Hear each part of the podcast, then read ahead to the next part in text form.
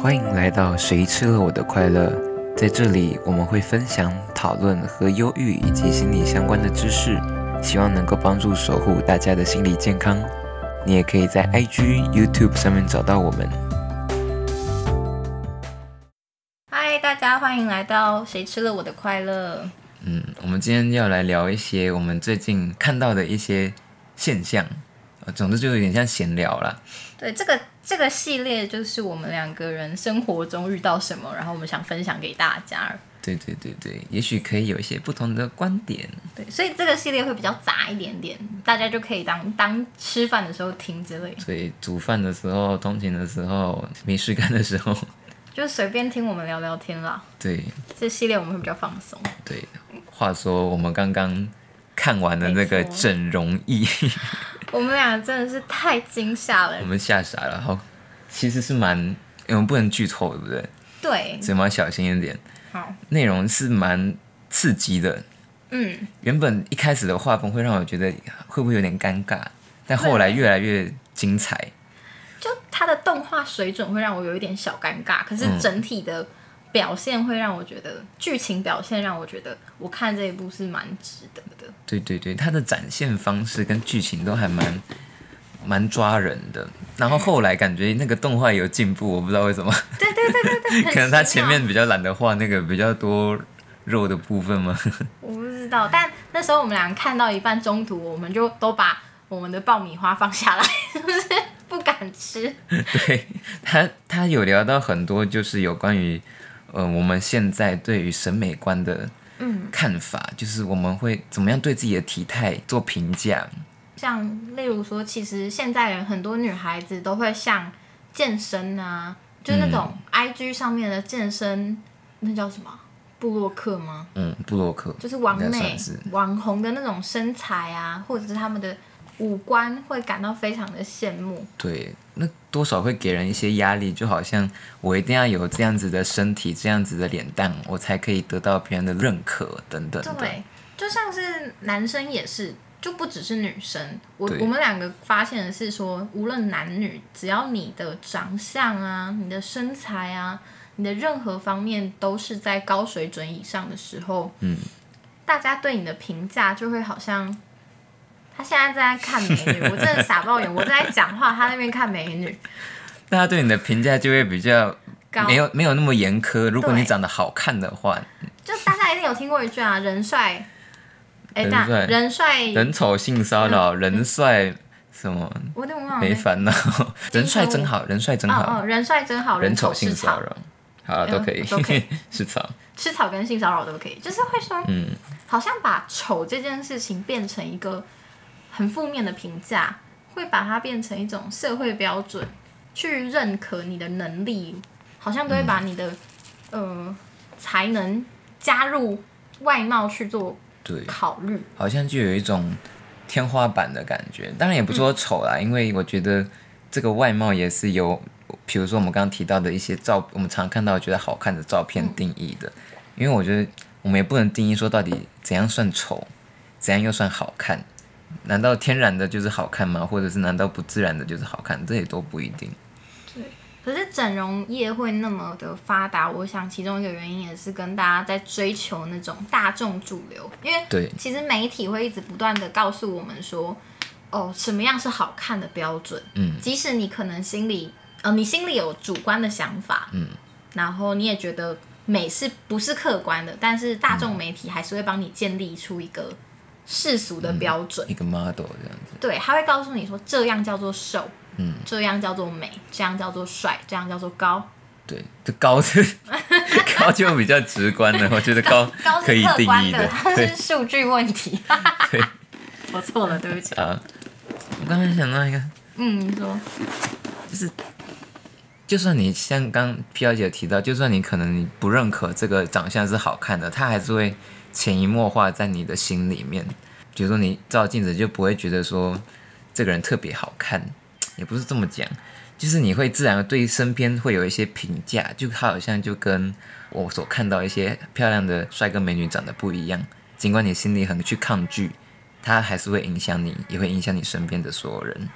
因为蛮正常，我们就是会受到媒体影响，我们的价值观呐、而且从小到大，你一定听都听过，可能爸爸妈妈或者是任何人都会跟你讲一些什么啊，哪些漂亮啊，嗯谁家的女儿很漂亮，谁家的儿子很帅啊，啊，你怎么长这样呢？诶、对之类 的。我有是这么不知道糟的吗？我不知道，但如果你希有望没有，希望没有对，。希望你的童年是快乐，没有被人家讲说啊你长怎么那么糟这样子。嗯，那很伤人呢，其实。我其实觉得，如果你的外貌会让你自己感到自卑，或者是你被人家，我觉得重点就是被抨击。嗯， 其实有时候你对于美丑的价值观是来自于你他人对你的评价。嗯，因为像我小时候就有一次是国小吧，嗯，那时候就有一个男生，我永远记得他的名字，我讲出来你把我逼掉。我看你还是不要讲 了，好了，我直接帮你一个逼。就他，嗯，那时候就开始在我们班指着每个女生，就开始说这是美女，嗯，这是美女，这是美女，这个人超正，她是大美女。然好后讨厌的小孩啊。他就坐我前面，嗯，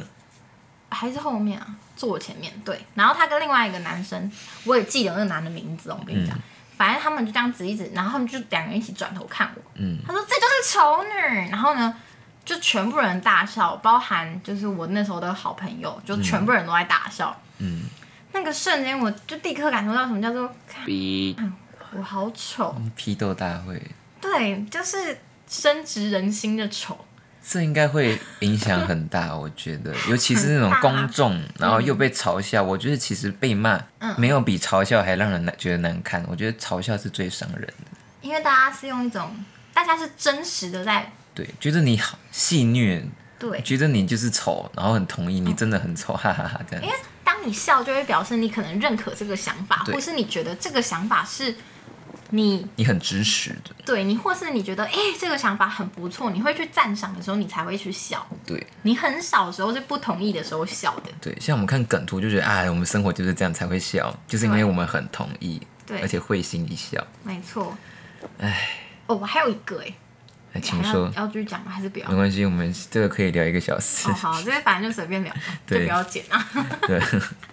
就是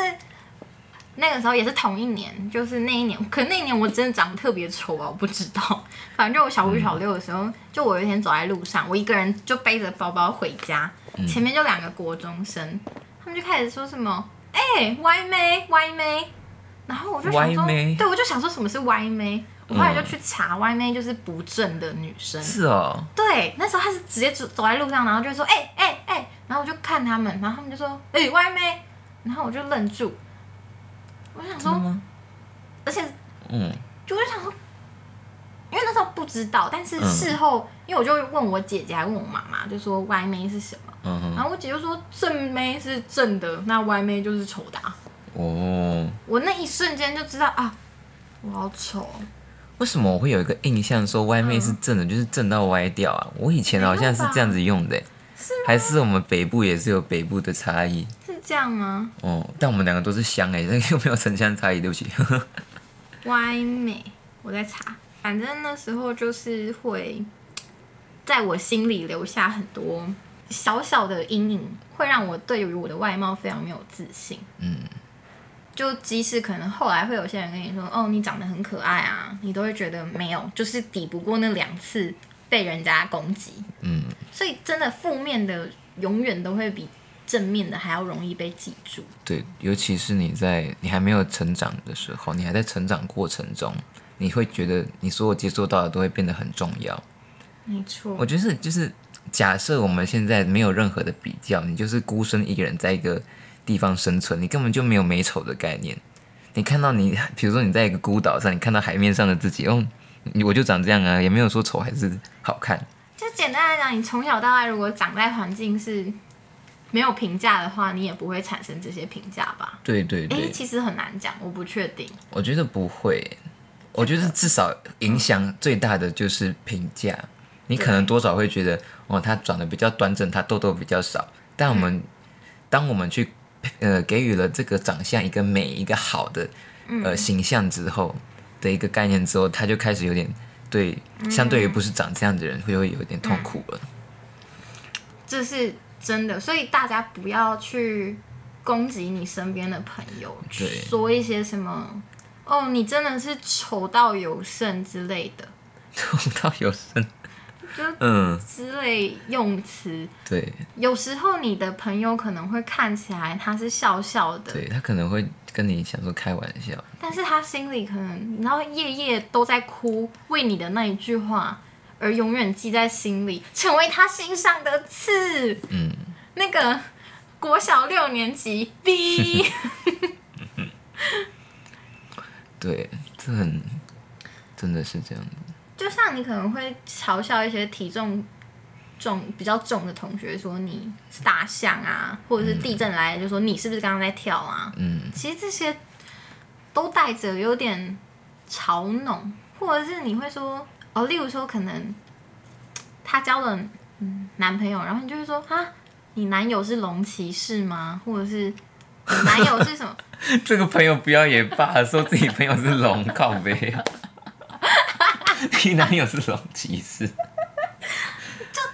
你的们例去子很看精彩。去看香 PTT，真的是你们会看到 哦，心对，情超不舒服。这种匿名的特别容易爱嘴人，没而且是嘴的错很伤人。他们都会讲什么？嗯，觉得普我们主要是觉得攻击的这些人这样很不好了。就嗯还是希望可以彼此尊重。美跟丑，它都只是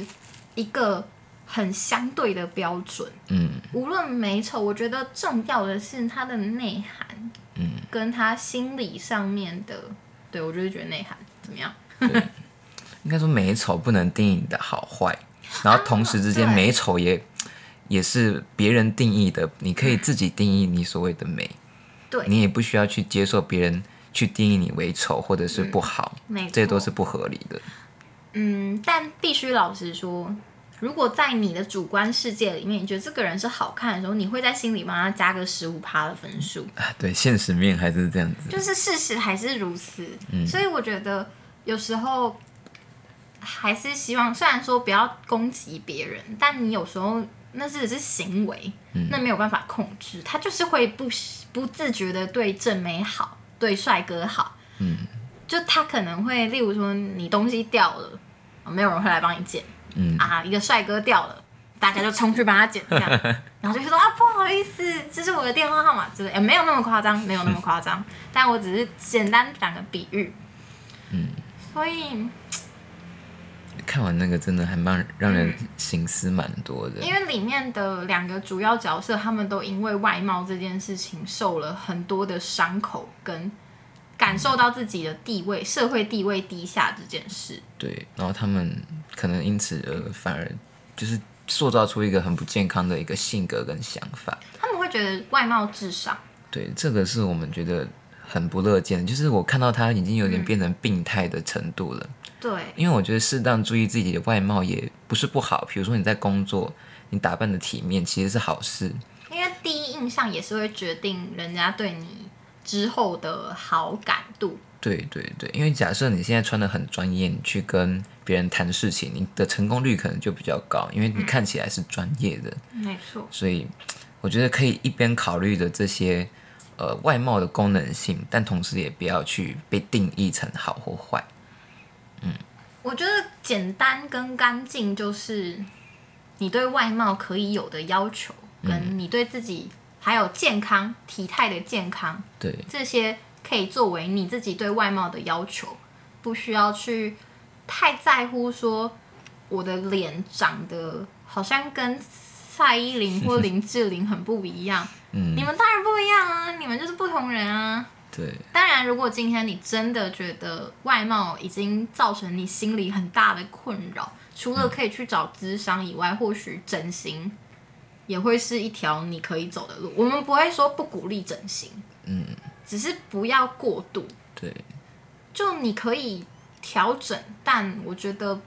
有时候你对你的脸做太多次的修改，或者是动太多次刀，也是会造成你自己身体上的，负上担，对没错，而且钱也是这样子花下去啊。对对对，希望大家可以爱自己的外表，也同时不要攻击别人的外表啦。对其实我觉得运动嗯是个最好的方法，因为当你觉得运动其实真的可以帮助一个人的外貌有蛮好的一些改变，而且又健康，我觉得这个是最重要的。我觉得假设你真的要整形，你先试试看，把自己身体变成一个健康的体态，再看自己是不是真的很不满意自己的外貌。所以大家也是可以健康、爱运动、爱自己啊。当然，如果你真的不喜欢运动，你也可以找别的方法。嗯，就如果真的超讨厌运动，也是不勉强。我们这个节目没有要鼓励你去干嘛干嘛的，嗯，也没有要你不鼓励你去干嘛干嘛，就只是一个 J 先生跟 P 小姐的闲聊，嗯，分享。没错，嗯，那下一个话题是关于最近最近有嗯很多、蛮多引发的议题的，相信很多人有看到我的 IG，我们的 IG 啦，嗯，就我发的一篇文是，大家不知道有没有听过这首歌，是卢广仲的《大人中》。那那一篇文我就是在写小鬼黄鸿升的离开这件事。其实世界各地无时无刻都有人离开，但是不知道为什么今年就会特别，这感觉很强烈。我觉得有一部分就是因为疫情的关系，大家都变得很难出门，没有办法去做原本可以做的事情，导致大家可能就是变得比较忧郁，比较嗯心里那一关比较过不去。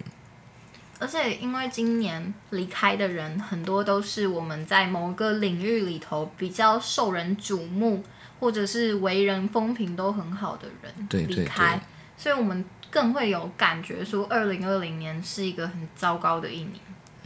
是个灾难年的感觉。我觉得就可能像我自己在文章里头写的，嗯，至少他离开了这件事情，算是可以踩一个分割线，就是他在我心里留着的回忆永远都是最美的。嗯，我们的关系是停留在最美的状态结束。当然，这个是给就是逼不得已要遇到这种状况的一些安慰啦。对，就不是说，当然能够长长久久活着是非常好的事情啊，嗯，绝对是最好的，对也都是我们彼此都最希望的。对，我看到很多，比如迪卡吧，我没闲着没事就会想聊，就会去提说，就是为什么黄鸿升呃小鬼的那个粉丝量在离开之后变得越来越多，然后有些人就开始批评说，有些人就是在一直在那边蹭热度啦，或者是开始去嗯 po 文表达自己的关心，但其实自己以前都没有这么关心过，偏要等到人家离开之后。好像死了这件哦，死者为大，我觉得是一种传统观念呢。嗯，就是过去我们一直会有一直说“死者为大”这句话，所以像当初那个谁呀、啊比较有争议性的人物跳楼的时候，那时候就会有很多人开始讲说，不要评论他，不要再说一些什么了，这样子伤害家属、伤害当事人等等的话，嗯，我印象就蛮深的。这么说也是啊，还有就是像你可能平时大家不知道老佛爷离开的那段时间，就会有很多网妹啊、网红啊，或者是各种跟老佛爷没什么关系的人，就会跑出来开始悼念老佛爷。嗯，是跟风吧？我觉得也不至于是跟风诶、就是我看到的另外一个点是，比如说你去追踪，你去表达自己的难过，嗯，也是一种让你重新去正视生命的一个历程或者是一个事件，它让你开始去呃更注意，或者是可以更珍惜自己身边的人或自己喜欢的人。哦，所以你会觉得这些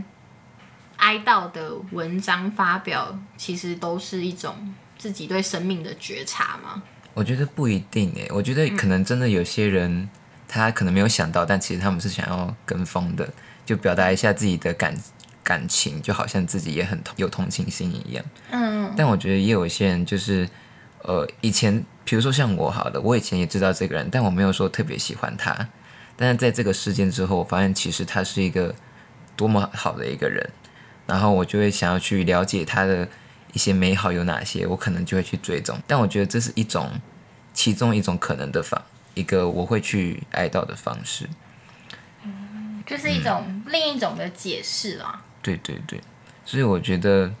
就是看到那些人不断的去骂说，哎，怎么人死了才要来关心这些？我觉得就好像也没有必要，因为不一定每个人都是带着那种想要蹭热度的那种心态去做的。但如果我是粉丝，因为我是粉丝，嗯，所以我会有一个跟就是 J 先生不一样的看法，是我会有一种你们都到死后才来爱他，嗯嗯嗯，那为什么生前他做了这么多你们都看不见？就难道你们不能珍惜生前的他吗？他做了这么多事情，嗯，这种确实感觉也是粉丝会不开心，会一直谩骂的原因啦。对，我觉得就是那个那种，就是他之前多么的努力却没有回馈的状况之下，到离开了才要来回馈，这种状况就让人很很心碎吧。很就是像嗯为什么他享受不到他们努力的成果，偏要等到离开之后，他不能看到了，他他可能用另外一种方式，呃，才有办法感受到的时候，他才能够看到这些像是那个啊范谷，啊他，对生前卖了只卖出一张画，那张画还是他的亲弟弟买下来的。对，只有在他死后，他的画扬名于世，这种就会让人觉得有一种，那为什么我生前的时候你们啊都让我觉得他们应该，嗯，比较核心的是有一种惋惜吧，对主要是对逝者的惋惜，就为什么他们看不到，嗯然后没错才引发出对于这些现在才出现的，有点像是雨后春笋的一些愤怒。嗯嗯我觉得，但小鬼本来他生前也做了，其实很多人都有看见他的努力，嗯，因为本人就是其中一个、粉丝，真的会心碎吧？因为我很喜欢杨丞琳啦，嗯，他又跟杨丞琳是初恋，在我的印象里就是超好的，就希望逝者安息，那在世者能够，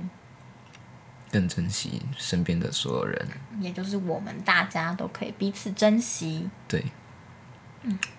这个话题也就聊到这边，还有什么可以聊的啊、好像也差不多。哦最近有什么事吗？对，最近有什么事？最近的事都不太能聊， 最近是烦恼的部分，也不算是啊，可以聊 啦。可以不聊啊，但好，不要聊好了，因为我只是想说要抽一小时嘛，这样。也不用啦，我们就。那我们今天大概就先聊到这边。如果大家喜欢我们像这样子聊聊一些身边的状况的话，也欢迎可以让我们知道。如果你喜欢我们的节目，也可以到我们的 podcast 去帮我们点赞，还有留言，还有评星星。 还有订阅对我们需要大家的呃帮忙。我们的 IG 跟 FB 也需要你们的按赞跟追踪。对，很高兴可以继续跟大家分享这些事情。没错，那我们就下次再见喽。拜拜。